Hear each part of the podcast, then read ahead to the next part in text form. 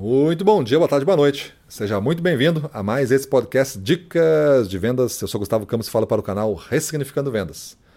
Ontem a gente falou de indicadores de desempenho e hoje vou falar dos erros mais comuns de indicadores, porque complementa bem aquele tema de ontem, tá? E para ir direto no primeiro erro comum, eu poderia dizer que é indicadores inadequados. Você quer descobrir Lembra do objetivo de ontem? Eu quero descobrir o que explica esse meu faturamento. Pode ser alto ou pode ser baixo, mas eu quero saber a fórmula para poder repetir. Ou para poder melhorar essa fórmula, para ter mais resultado. E aí você usa alguns indicadores inadequados. Você puxa coisas ali que no final não explicam o que você está fazendo. Não explicam o que você está obtendo de resultado. Então você tem que ter a condição de ter indicadores que sejam adequados. Ou seja, o que é um indicador adequado? É aquele que você consegue dizer: quanto mais eu faço isso, mais acontece aquilo. Quanto menos eu faço, menos acontece aquilo. É um indicador adequado, ele tem um comportamento, e esse comportamento é possível de medir e de imaginar qual é o reflexo disso num indicador como faturamento no final. Vendo ou não vendo, se fizer mais do que isso.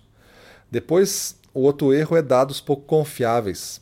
Você tem alguns indicadores, você vai buscar ver o resultado que você está tendo, só que tu não confia no relatório. Ah, esse relatório nunca está meio certo nisso. Esse relatório aí sempre tem um probleminha, nunca é bem esse número, às vezes ele erra por 10% a mais, 10% a menos. Como é que tu vai fazer uma, uma estratégia em cima de um erro variável, assim que eu não sei medir? Então tu fica na dúvida.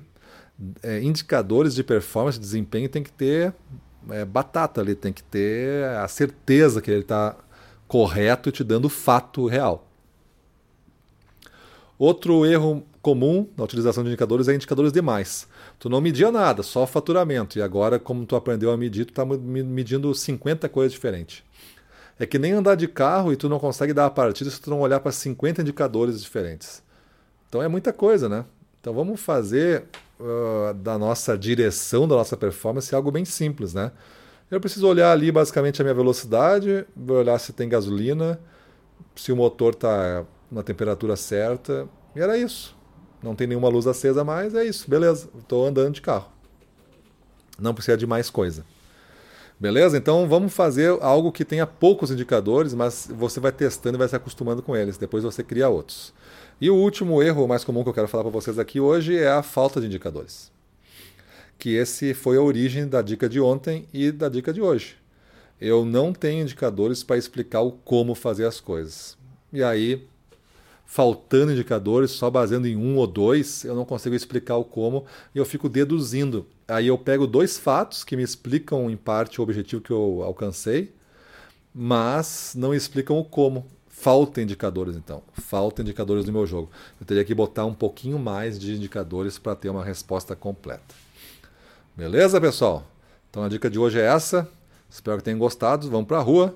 Domínio total na frente dos clientes. Vamos para cima deles.